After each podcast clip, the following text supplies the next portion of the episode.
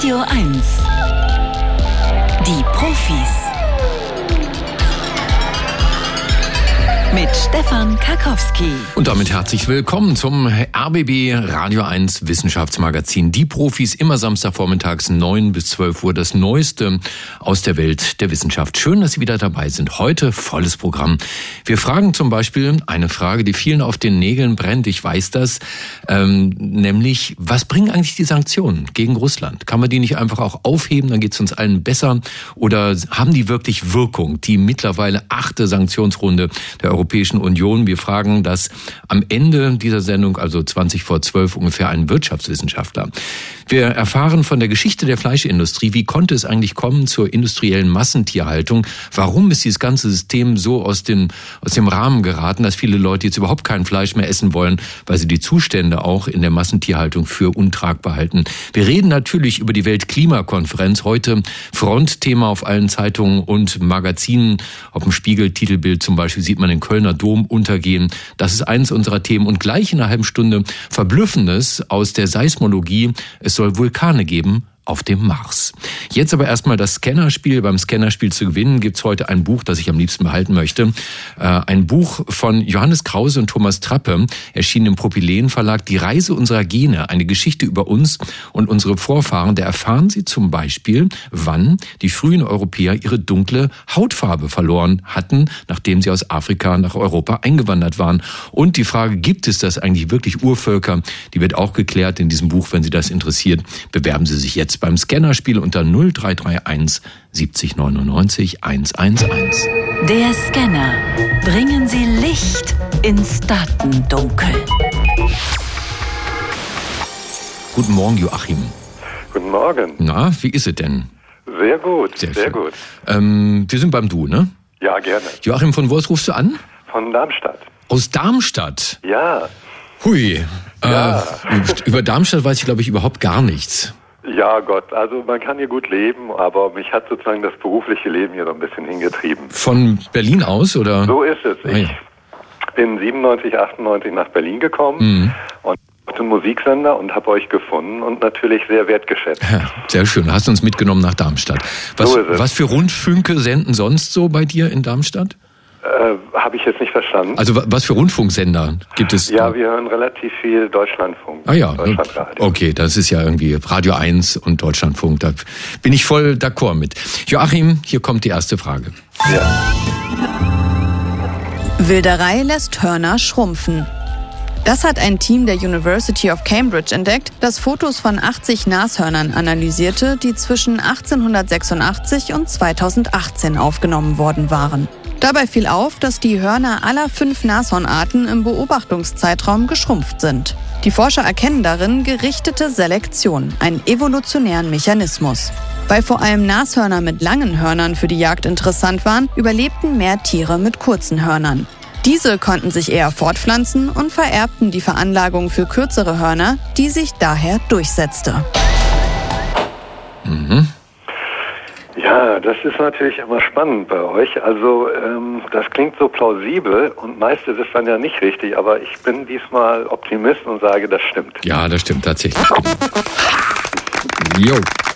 Ähm, so eine Selektion war bereits bei anderen Tieren nachgewiesen worden, bei Elefanten, nun aber erstmals auch bei Nashörnern. Die kleineren Hörner könnten den Tieren allerdings auch Nachteile bringen, vermuten die Autoren der Studie. In Anbetracht der vielfältigen Funktionen des Nashorns ist es wahrscheinlich, dass sich äh, kleinere Hörner nachteilig auswirken auf die Verteidigung oder die Fortpflanzung. Also auch das sind Spätfolgen dann der Wilderei. Hier kommt Frage Nummer zwei. Wenn Gefahr droht, denken wir mehr an uns selbst. Das fand ein Forschungsteam aus den Niederlanden und der Schweiz heraus. In einem Experiment bekamen Probanden je 10 Geldeinheiten pro Spielrunde und mussten sich dann in 60 Runden hintereinander entscheiden, wie viel sie davon jeweils behalten oder in einen Gemeinschaftstopf geben wollten. Das Geld aus der gemeinsamen Kasse wurde nach jeder Runde zu gleichen Teilen an alle Gruppenmitglieder ausgezahlt. Das Besondere? Den Spielern drohten kleine Elektroschocks. Allerdings wussten die Beteiligten vorher, in welcher Runde geschockt wurde. Es zeigte sich, dass die Teilnehmer gerade in einer Runde, in der Elektroschocks drohten, öfter und mehr Geld behielten als ohne elektrische Bedrohung. Ja, da fragt man sich, wer macht noch solche Versuche? Ne? Das ist ja eigentlich, ja, möchte man eigentlich gar nicht wissen, so ganz genau. Aber wir behaupten, wenn Gefahr droht, denken wir mehr an uns selbst. Also da würde ich tatsächlich auch denken, dass das stimmt. Wenn ich mir so einzelne Lebenssituationen vorstelle und Leute sind in Gefahr, vermute ich schon, dass die zunächst mal sich selbst in Sicherheit bringen. Mhm. Ich würde denken, das stimmt. Aber wir sind jetzt in einer Gruppe unterwegs, muss ich dazu sagen, Joachim. Also ja. ne, wenn unserer Gruppe Gefahr droht, denke ich da vor allem an mich selbst. Ich befürchte ja. Du befürchtest ja und das ist leider falsch.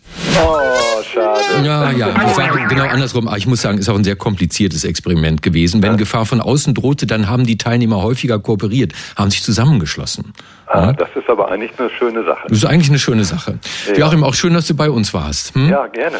Meld dich mal wieder, bleib uns treu und bis zum nächsten Mal. Gruß nach Darmstadt. Dankeschön. Jo, Tschüss. mach's gut. Ciao, ciao. Florian haben wir jetzt in der Leitung. Hallo. Ja, hallo. Von wo aus rufst du denn an?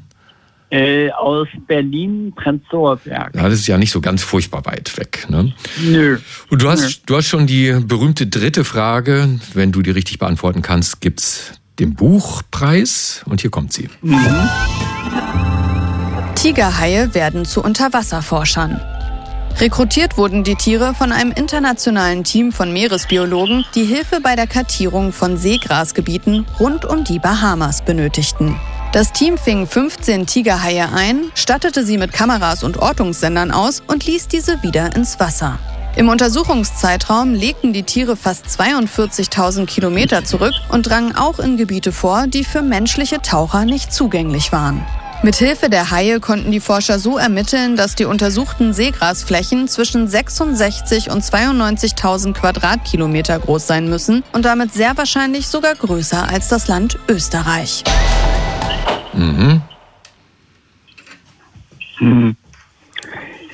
Ich denke, das stimmt nicht. Das Nicht kam so ein bisschen verspätet, Florian, aber soll ich das ja. so, so soll ich das jetzt werten als Nicht? Du warst, ja, warst ja ein bisschen, auf jeden Fall. Ja? Nicht. Nicht. Nein. Okay, nicht. Nein. Und nicht ist falsch. Nein, haben die tatsächlich gemacht. Wirklich wahr. Und die Tigerhaie haben sich dabei als bessere Beobachter erwiesen und haben deutlich mehr Strecke zurückgelegt als menschliche Taucher, logischerweise. Ähm. Die, Ver die, Vermessung der Seegrasgebiete, das war ganz wichtig. Ähm, wichtiger Schritt in der Forschung, weil die Forscher kalkuliert haben, dass Bahamas Seegras allein ähm, zwischen einem knappen Fünftel und einem guten Viertel des weltweit in diesen Wiesen gebundenen Kohlenstoffs enthalten könnte. Also auch da geht es wieder um den Klimaschutz. Florian, mhm. war trotzdem nett. Gruß an Prenzlauer Berg. Gut. Ja, ne? danke. Schönes Vielen Wochenende. Dank. Mach's gut. Tschüss, tschüss. Danke ebenfalls. Jo. Ciao. Und wir haben einen Abräumer und der heißt Reinhard. Hallo Reinhard. Guten Morgen. Ja. Toll gemacht, Reinhard. Ist ja so hier bei dem Spiel. Wenn die dritte Frage falsch beantwortet wird, dann kriegt dann immer derjenige, der in der Leitung wartet, den Buchpreis. Reinhard, äh, der geht wohin? Von wo aus rufst du an? Nach Dresden. Dresden, ja wunderbar. Fehlen noch so die internationalen Anrufer, ne? Paris, New York, Tokio, wünsche ich mir noch, kommt noch wahrscheinlich in der nächsten Sendung. Das ah, Buch heißt die, die, ja, die Reise unserer Gene, eine Geschichte über uns und unsere Vorfahren von Johannes Krause und Thomas Trappe im Propylen Verlag erschienen. Das Buch würde im Buchhandel 22 Euro kosten, beantwortet ganz tolle Genfragen. Aber ich mache dir jetzt noch dieses Angebot. Der letzte Scan. Echte Profis gewinnen ein Jahresabo von Zeit, Wissen oder verlieren alles. Ne, kannst jetzt aufhören, dann ist das Buch sicher deins. Oder du setzt es aufs Spiel, dann hast du in der Buch und Abo oder beides verloren. Ich probier's. Okay, das finde ich gut. Hummeln haben Lust zu spielen. Das haben Forschende der Queen Mary University of London in einem Experiment herausgefunden. Sie platzierten bunte Holzkugeln am Rand eines Weges, der zu einer Futterstelle führte. Die Hummeln mussten nicht mit den Kugeln interagieren, um zum Futter zu gelangen. Trotzdem beobachtete das Team 45 Hummeln, die insgesamt 910 Bälle scheinbar ohne Grund durch die Gegend rollten. Spielverhalten bei Tieren ist ein wichtiges Indiz dafür, dass die Tierart empfindungsfähig ist, also Emotionen hat. Bei Insekten war ein solches Verhalten noch nicht beobachtet worden. Reinhard, was sagst du zu dieser Geschichte, zu dieser Untersuchung, zu dieser Studie. Ist das wahr oder ist das falsch? Ich glaube, das ist wahr. Und du glaubst, das ist wahr und hast recht damit. Ja, wir Hummelfreunde wissen schon lange, Hummeln sind ganz großartige Tiere. Wenn man, man kann die sogar ganz vorsichtig am Pelz streicheln. Ne? Man darf die nicht in Bedrängnis bringen, weil sonst dreht sie sich um und sticht auch mal. Aber die sind halt ruhig und brummen so vor sich hin und befruchten die Blüten und haben auch einen Spieltrieb. Es ist wirklich wahr. Ich finde das echt kurios. Ich bin jetzt das zweite Mal beim Scannerspiel. Beim ersten Mal habe ich einen Durchmarsch gemacht und da war die erste Frage zum Thema Hummel. Ah. Das finde ich echt kurios. Ja, sehr gut. Reinhard, das zeigt natürlich auch, dass wenn Hörer uns treu sind, dass sie auch mehrfach gewinnen können. Mhm. Ja, sehr schön. Danke fürs Mitspielen, sage ich dir. Ähm, hast du noch was Schönes vor am Wochenende? Ja, mich mit meiner Familie amüsieren. Über ah. den zweiten Sieg beim Scannerspiel. Alles klar, mach's gut. Danke fürs Mitspielen und du weißt ja schon nicht auflegen, ne? Ja. Jo, mach's gut. Tschüss. Tschüss. Wenn Sie von der Sonne aus losfliegen würden, im All, an der Erde vorbei, dann kommen Sie nach etwa na, so 70 Millionen Kilometern kommen Sie zum Mars. Und vom Mars gab es vorige Woche einiges Neues zu hören, und zwar tatsächlich zu hören. Denn wir Erdlinge haben 2018 auf dem Mars ein superempfindliches Seismometer installiert. Das registriert jeden Doppelwumms, etwa wenn Meteoriten einschlagen und auch Erdbeben, die auf dem Mars natürlich Marsbeben heißen. Neu für mich war dabei, dass unter der Marsoberfläche wohl noch immer Vulkane schlummern sollen, wie man sowas rausfindet. Das verrät uns nun der Züricher Seismologe Dr. Simon Stähler. Er ist Autor der Studie. Herr Stähler, guten Tag, schön, dass Sie bei uns sind. Guten Morgen. Was ist das für ein Gerät, das da den Mars abhört und warum steht das da? Ja, wie Sie schon ganz richtig gesagt haben, es handelt sich um ein Seismometer, also einen Erdbebensensor, der quasi ganz vorsichtig ähm, kleinste Erschütterungen misst. Und kleinste ist wirklich jetzt minimal, also wenige Nanometer äh, Bodenverschiebung. Das ist ein französisches Instrument, das wiederum mit einem amerikanischen, mit einer NASA-Sonde 2018 dahingestellt wurde. Und es ist jetzt eigentlich die erste Mars-Mission, die wirklich das Ziel hat, das Innere des Mars zu erforschen, das tiefe Innere. Also nicht wie die Rover zu fahren, Steine einzusammeln, Fotos zu machen, sondern wir bleiben an einem Ort, immer dasselbe Bild, aber wir hören eben in den Mars hinein. Und Sie machen das schon eine ganze Weile. In den letzten drei Jahren hat Ihr Team etwa 20 neuere Marsbeben analysiert. Warum bebt es denn auf dem Mars? Ist das wie bei uns Plattentektonik? Genau, das ist das Interessante. Der Mars hat eben keine Plattentektonik oder beziehungsweise müssen wir sogar sagen, die Erde ist der einzige Planet mit Plattentektonik. Also mhm. Wir fragen uns, warum, warum bebt es auf dem Mars überhaupt? Und es ist jetzt wahrscheinlich so unsere Interpretation. Denn die Marskruste steht einfach unter Spannung, wie wenn Sie jetzt einfach mal verschiedene, verschiedene hohe Berge im Prinzip sie runterdrücken an verschiedenen Stellen. Und wenn jetzt an einer Stelle diese Kruste dann eine gewisse Schwäche hat, dann kann sie da aufbrechen. Und das ist eben das, was dann ein Marsbeben ist. Das ist auf der Erde auch ein Erdbeben. Eine Schwächezone, entlang derer eben es einen kleinen Knacks gibt.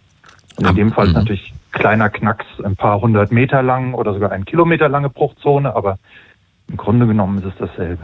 Wie kommen Sie nun drauf, dass es unter der Marsoberfläche noch brodeln könnte, dass da heiße Magma zu finden ist? Wir können anhand des Klangs dieser Maßbeben können wir abschätzen, wie hart oder weich das Material an der Stelle ist. Also letztlich, wenn Sie sich vorstellen, Sie haben irgendein sehr hartes äh, so Glas und Sie brechen Glas, dann hat es einen sehr hochfrequenten Ton. Also eine, einfach nur. Wenn Sie jetzt im Gegensatz dazu vielleicht Holz, also etwas weiches Holz durchbrechen, kriegen Sie einen dumpferen Ton. Und im Grunde genommen ist es bei Erdbeben oder Maßbeben ein bisschen so ähnlich. Je nachdem, ähm, wie weich, wie weich und damit wie warm das Material ist, wo das Beben passiert, umso dumpfer oder höher klingt eben das Beben.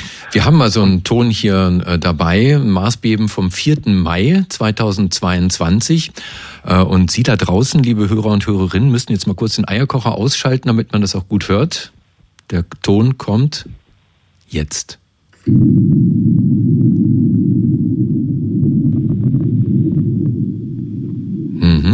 Also da muss man schon sehr genau hinhören. Äh, das ist also so ein Maßbeben. Und nochmal, also anhand der Tonhöhe können Sie sagen, wie der Untergrund beschaffen ist? Genau, also es, es gibt da so gewisse Gesetzmäßigkeiten, die wir von der Erde kennen, weil wir natürlich auf der Erde Hunderttausende Beben beobachtet haben in den letzten Jahrzehnten. Und daraus wissen wir, dass große Beben hören sich immer etwas dumpfer an, letztlich weil sie länger brauchen, wenn sie über eine sehr große Bruchfläche brechen. Kleine Beben klingen höher.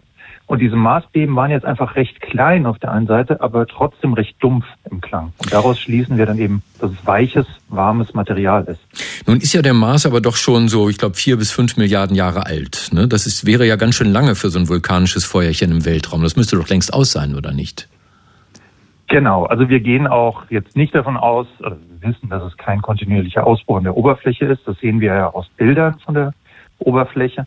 Was wir aber an diesem einen Ort sehen, wo wir jetzt denken, dass die Marsbeben waren, dass wir dort eben relativ junge ähm, so Spaltenbrüche haben. Also dass so die Erde wirklich aufreißt ähm, und 50 Meter breit, 50 Meter tief und da dann wie vulkanische Asche auf beiden Seiten einer dieser Stellen abgelagert ist.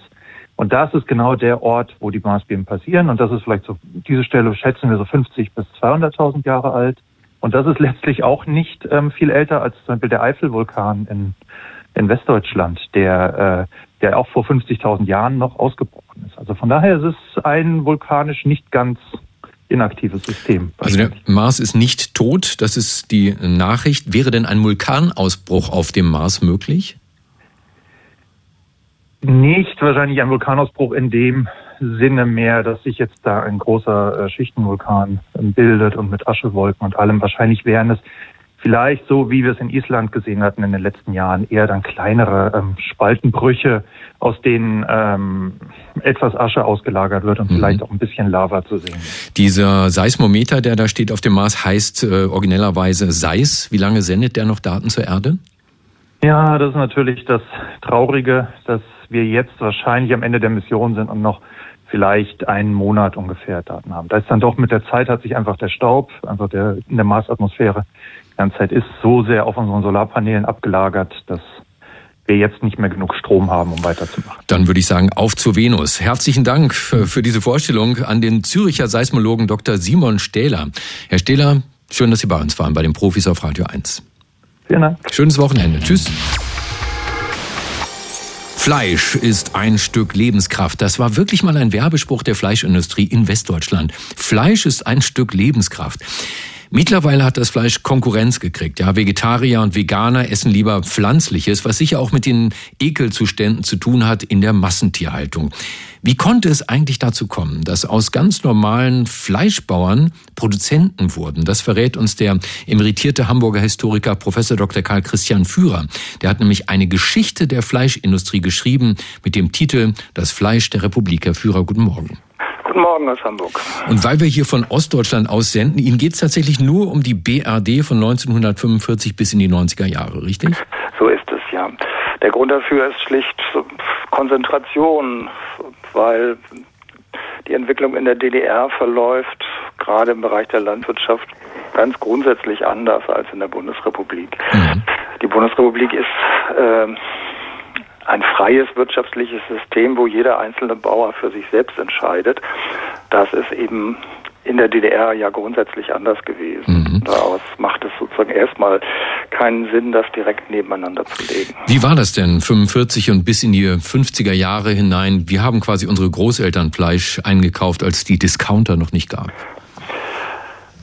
Der entscheidende Punkt ist, der entscheidende Unterschied zu der Situation, wie sie sich dann neu herausbildet, ist vielleicht, dass es ein sehr statischer Markt war, auf dem es so gut wie keinen Wettbewerb gab.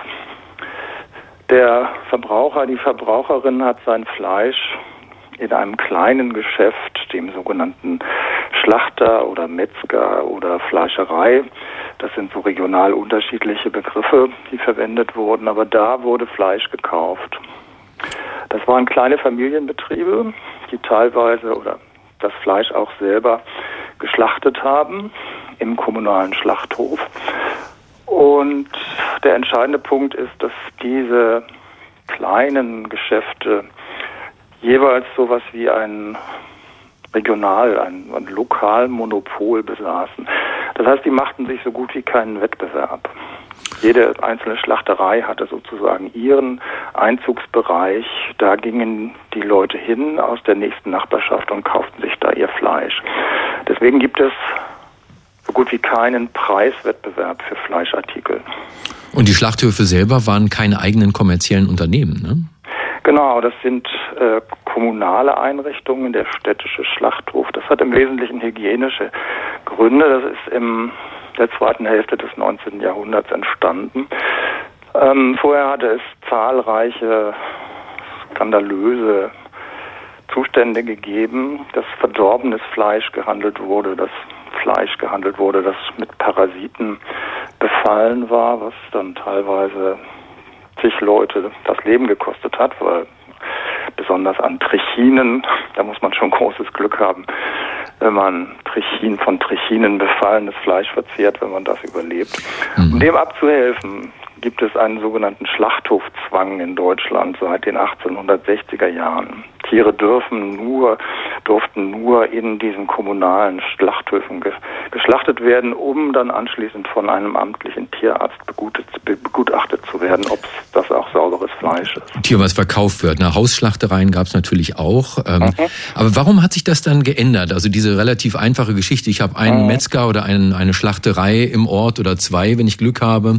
Äh, und dann auf einmal verschwinden die und es kommt zu der Massentierhaltung, wie wir sie heute kennen. Mhm. Ja, die Antwort darauf muss, denke ich, bei den Verbraucherinnen und bei den Verbrauchern anfangen. Es gibt dann noch viele andere Elemente, die dazukommen, aber da liegt aus meiner Sicht der Kern der Geschichte. Es sind drei Dinge, die sich verändern. Einmal essen die Westdeutschen ab 1960 immer mehr Fleisch in einem Maße, das man sich vorher überhaupt nicht hatte vorstellen können. Zweitens äh, sie haben andere Anforderungen. Welches Fleisch wollen Sie essen? Und der dritte Bereich ist, Sie kaufen das Fleisch nicht mehr beim Metzger, sondern Sie kaufen es in Supermärkten. Also nach Preis? Ja, das ist der Effekt, der dann dabei rauskommt. Also die Frage ist natürlich, wer, ist, wer war Henne und wer war Ei? Also äh, haben wirklich die Konsumenten mit ihrer Nachfrage diese äh, Entwicklung befeuert oder hat nicht eher der Markt gesehen, wir haben ja eine Chance, wenn wir das Fleisch billiger machen, können wir mehr Leute bedienen?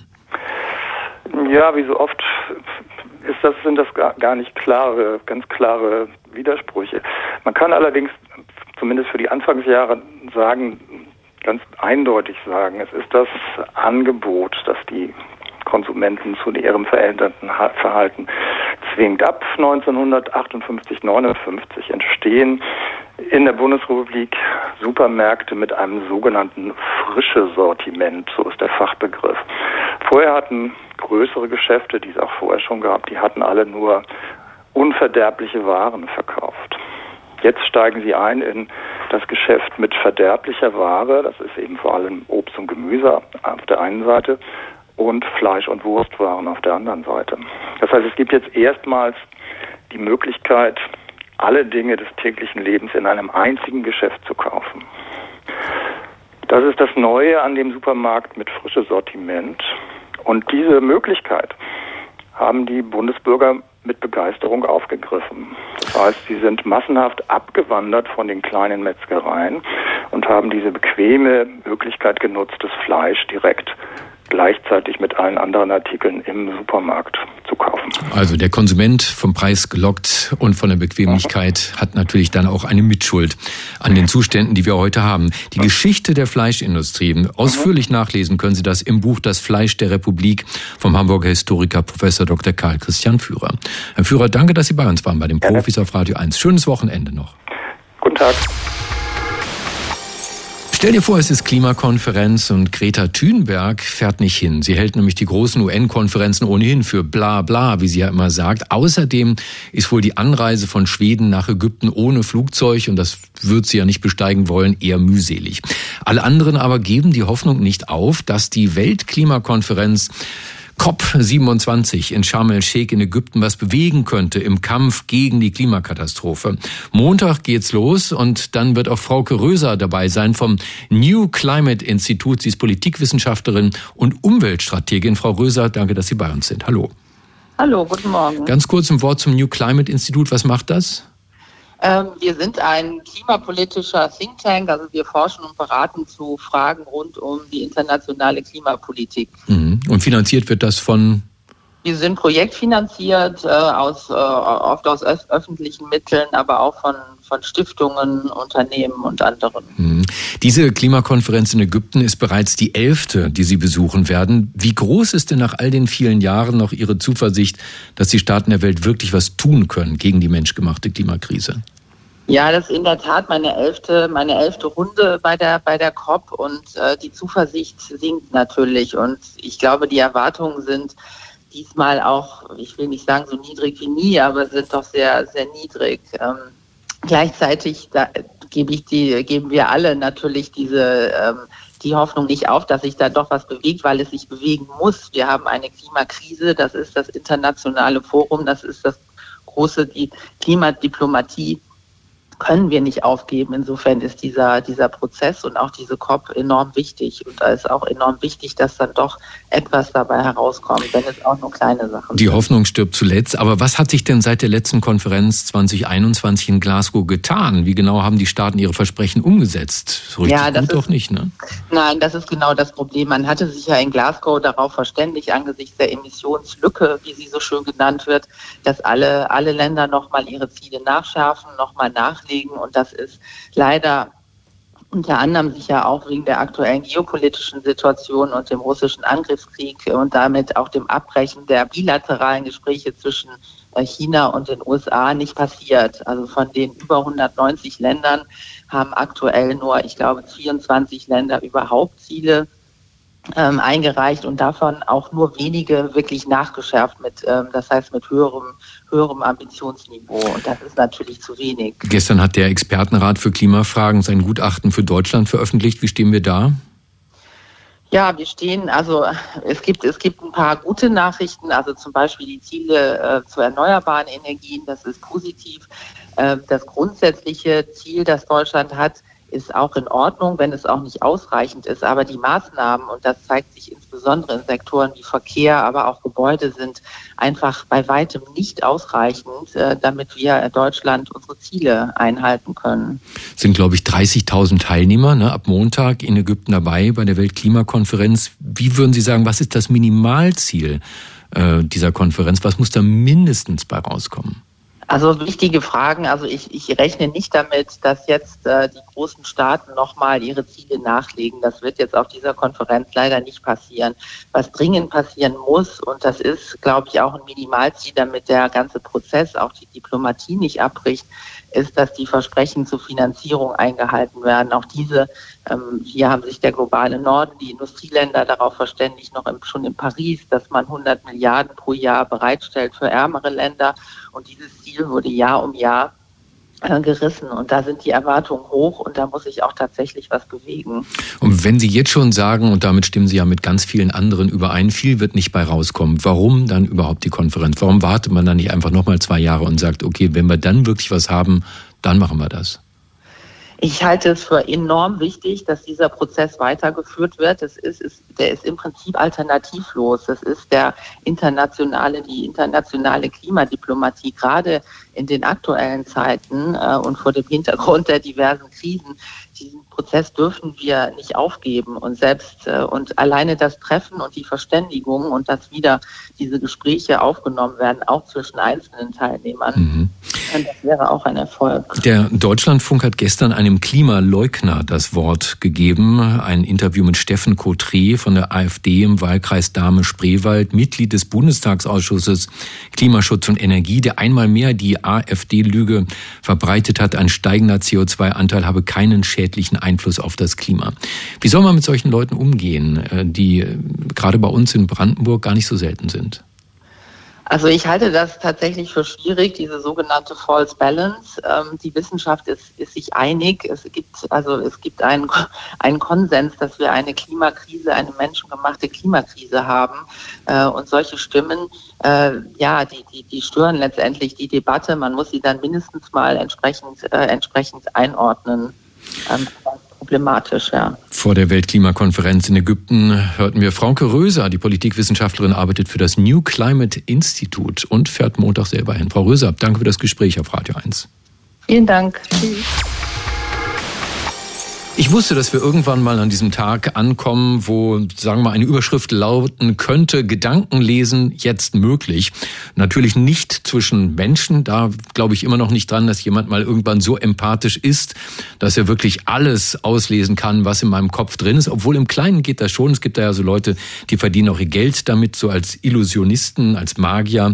Die schaffen das dann schon. Aber so richtig mitlesen, was in meinem Kopf vorgeht, könnte das nicht eine künstliche Intelligenz erreichen. Das haben sich äh, Forscher gefragt, die ähm, eine MRT-Röhre mitgenommen haben, also so einen Computertomographen. Und äh, wo die das gemacht haben, was sie dabei rausgefunden haben, das kann uns jemand verraten, der solche Studien immer gerne und sehr, sehr aufmerksam liest.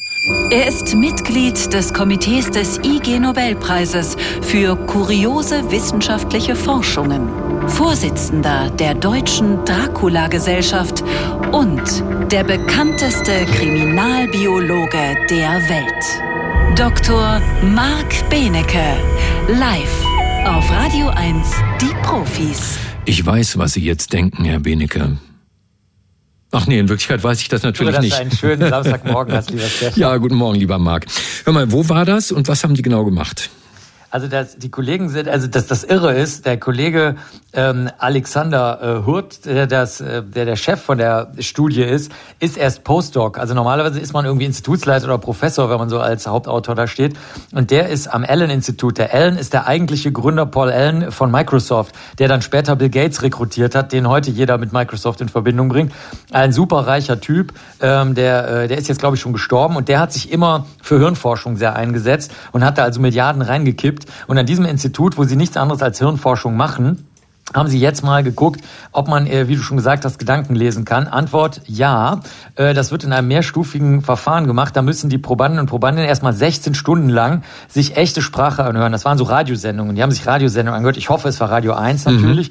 Mhm. Ich glaube aber nicht. Moth Radio, Mottenradio, äh, ich weiß nicht, was das ist. Und ähm, was noch irrer ist, sie haben sich Pixar-Filme angeguckt, aber ohne Ton. Und dann wurde auch ausgelesen, was in deren Gehirn sozusagen als Verschriftlichung dessen, was sie als Bilder Bilder gesehen haben, entstanden ist. Mhm. Beides wurde dann der künstlichen Intelligenz antrainiert, die ja wusste, was die gesehen haben oder was die gehört haben. Und dann in einem mehrstufigen Verfahren, äh, was sehr, sehr kompliziert ist, ähm, ausgewertet. Das Problem ist nämlich, dass diese Röhre, von der du sprichst, die hat zwar eine super geile räumliche Auflösung, du kannst genau sehen, wo im Gehirn gerade was passiert, über den Sauerstoff, der da verbraucht wird, aber das braucht ungefähr zehn Sekunden. In zehn Sekunden hast du aber, wenn du Englisch sprichst, schon ungefähr 20 Worte gesprochen oder ich 40 Worte wahrscheinlich. Mhm. Auf jeden Fall ziemlich viele, sodass die Maschine nicht die einzelnen Worte lernen konnte. Das kann die nämlich problemlos. Das, das äh, kann, können so Brain Squids schon lange, so, so Gehirnauslesedinger. Erklär mal kurz, wie das geht. Also wenn ich jetzt, sagen wir mal, an das Wort äh, Blumenstrauß denke, dann bringe ich das der KI bei und wenn ich dann ganz ja. viele Wörter spreche und sie guckt halt auf mein Gehirn, äh, dann merkt sie, wann ich Blumenstrauß sage, anhand der, der ja, was passiert da? Der, der Sau äh, es wird im Gehirn in drei verschiedenen Bereichen, also entweder im Bereich, der vorne seitlich ist, das sind drei verschiedene Sprachzentren. Dann in diesem klassischen, das ist das erste. Dann gibt's eins, das ist das, wo auch so deine Persönlichkeit sitzt, das nennt man präfrontal. Das ist also vorne im Gehirn. Wenn das verletzt wird bei Unfällen, dann verlierst du große Teile deiner Persönlichkeit. Und dann gibt's noch diese klassischen Sprachzentren, die im Schulbuch abgebildet sind, wo so Grammatik und äh, Wortbedeutung abgespeichert sind. Und die, äh, diese, das MRT erkennt jetzt, wo gerade Sauerstoff verbraucht wird, also wo du sozusagen sozusagen gerade Aktivität im Gehirn hast mhm. und setzt das dann zusammen. Das Irre an der Sache ist, dass ähm, die, also erstens, dass das auch mit den Filmen funktionierte, wo gar keine Worte gesprochen wurde. Das wurde dann mit der Verschriftlichung des Filmes für Gehörlose verglichen. Da kam eine hinreichende Übereinstimmung, die besser als Zufall ist, raus. Aber was ich persönlich am spannendsten finde, ist, die klassischen Sprachzentren, die man so in der Schule manchmal sieht, im Schulbuch oder in der Wiki oder sowas, die sind gar nicht so wichtig, sondern am wichtigsten sind tatsächlich die Verbindungszentren. Das heißt, die Sprache wird mindestens dreimal, also was wir reden, was wir hören, aber auch was wir sehen und als Sprache übersetzen, wird an drei verschiedenen Netzwerksbereichen des Gehirns abgespeichert.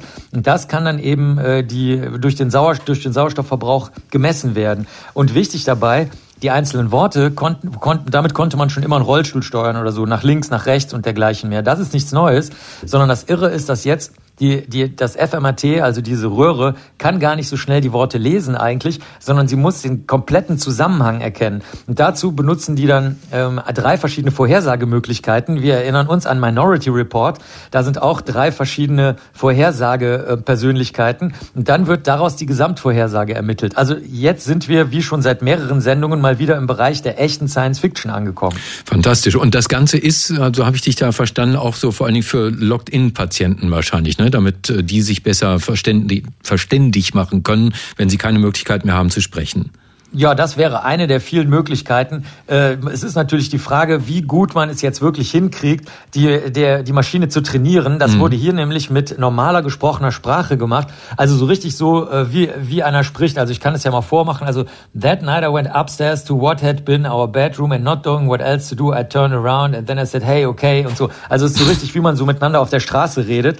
Und äh, das äh, wäre Deutsch für mich, ja, äh, ja, ich weiß. Also das wäre so, als ob wir sagen würden, Hey Stefan, also ich habe dann die Tür aufgemacht und ach so, übrigens, da fällt mir noch ein, der Zigarettenanzünder war. Also zurück zum Thema, äh, dann bin ich aus dem Auto ausgestiegen. Also so auch ein bisschen durcheinander und mit komischen Worten durchsetzt. Mhm. Und das äh, konnte die konnte die Maschine äh, lernen, indem sie so einen Sprachstrahl ausgelegt hat, an dem die Hauptbedeutung immer wieder geprüft wurde und dann kommen die verschiedenen Versionen raus. Es ist noch nicht perfekt, es kommen natürlich auch teilweise total lustige Fehler bei raus, aber ich betone nochmal, selbst bei einem Film ohne Sprache konnte die Maschine durch Verschriftlichung erkennen, was in dem Film vorgekommen ist. Also Wahnsinn. richtig crazy. Marc, vielen Dank. Das war Dr. Marc Benecke, live auf Radio 1, die Profis. Haben Sie das gelesen? Steht jetzt gerade in allen Zeitungen die neue Studie zur Wirkung von russischer Desinformation. 40 Prozent aller Deutschen stimmt der Aussage ganz oder teilweise zu, wonach der russische Angriffskrieg gegen die Ukraine eine alternativlose Reaktion von Russland auf Provokationen der NATO gewesen sei. Ja, 19 Prozent sind da fest von überzeugt und die anderen 21 Prozent sind sich unsicher, aber denken, ja, das könnte so sein. Die Forscher werten das als Indiz dafür, dass pro-russische Desinformation hierzulande auf fruchtbaren Boden trifft. Dazu gehört übrigens auch der Spruch, hört auf mit den Sanktionen gegen Russland, die schaden nicht dem Staat, sondern höchstens den unschuldigen Bürgern, das bringt alles nichts. Und da wollen wir hier in den Profis mal genauer drauf schauen, mit Hilfe des Wirtschaftswissenschaftlers Professor Dr. Rolf J. Langhammer vom Kieler Institut für Weltwirtschaft. Herr Langhammer, guten Morgen. Guten Morgen, Herr Kakowski. Wenn ich recht gezählt habe, dann sind wir mittlerweile beim EU-Sanktionspaket Nummer 8 gegen Russland. Das werten manche ja als Indiz dafür, dass die Sanktionspakete 1 bis 7 keine Wirkung gezeigt haben. Ist das so? Nein, das ist nicht so. Sie zeigen Wirkung, aber sie zeigen sie sehr verzögert. Zum einen sind diese Sanktionspakete ja immer ein Kompromiss zwischen denen, die mehr von Anfang an gefordert hätten, das waren die Amerikaner und vor allen Dingen die Briten, und denen, die von den Sanktionen selber natürlich auch betroffen wären, das sind die Kontinentaleuropäer, natürlich Deutschland, Österreich und äh, vor allen Dingen auch ähm, Frankreich, die also gewarnt haben, gleich sozusagen mit der vollen Breitseite auf Russland zu schießen. Mhm. Also die wirken, die Sanktionen wirken, aber sie wirken verzögert, weil Russland auf diese Sanktionen gut vorbereitet war. Was sind das für Sanktionen für alle, die jetzt nicht so drin sind in dieser politischen Diskussion? Also es sind drei Arten von Sanktionen. Einmal Handelssanktionen, Exporte und Importe, Verbote bzw. Einschränkungen. Zweitens Finanzsanktionen, also das Abschließen äh, russischer Banken vom internationalen Zahlungsverkehr, das Einfrieren von Devisenreserven. Und die dritte Form ist eben, sind, das nennen wir die Mobilitätsbeschränkungen für individuelle Personen, Personen, die also nahe an Putin stehen, deren Zugang zu ihren Vermögen, zu ihren Einkommen im Ausland eben eingeschränkt werden oder verboten werden, beziehungsweise diese Leute dürfen gar nicht reisen. Wie würden Sie die Ziele dieser Sanktionspakete definieren? Ähm, da gibt es im Grunde genommen ein Ziel. Das eine ist ein Signaleffekt. Wir wollen signalisieren, dass ähm, diese Maßnahmen, also wenn man so will, der Einmarsch in die Ukraine nicht ungesühnt werden darf und bleibt. Das ist ganz klar. Das ist also Signaleffekt. Das lassen wir uns nicht gefallen. Das zweite wäre, die russische Wirtschaft so zu schwächen, dass ihre, wenn man so will, militärische Kapazität eingeschränkt wird und dass es auch einen Widerstand innerhalb der Bevölkerung gegen die Sanktionen gibt. Und das Dritte wäre, Russland an den Verhandlungstisch zu kriegen. Ähm, wenn man Ziele definiert, kann man hinterher auch evaluieren, ob diese Ziele erreicht worden sind. Ihr Institut hat das für frühere Sanktionen gemacht gegen Russland und den Iran. Mit welchem Ergebnis? Ja, das sind äh, Iran seit 2012, Russland seit der Besetzung der Krim 2014. Ja, es hat Effekte gegeben. Der Handel ist dramatisch eingeschränkt worden. Russland und Iran, vor allen Dingen Iran, haben viel verloren. Äh, wenn man so will, die sogenannten Handelsgewinne, also die Wohlfahrtsgewinne aus dem Handel, sind weggebrochen. Ähm, der Vergleich orientiert sich an dem jeweiligen Jahr vor Einführung der Sanktionen. Also das wäre 2013 für Russland, 2011 für Iran. Also von da aus kann man sagen, ja, die Sanktionen schädigen die Wirtschaft.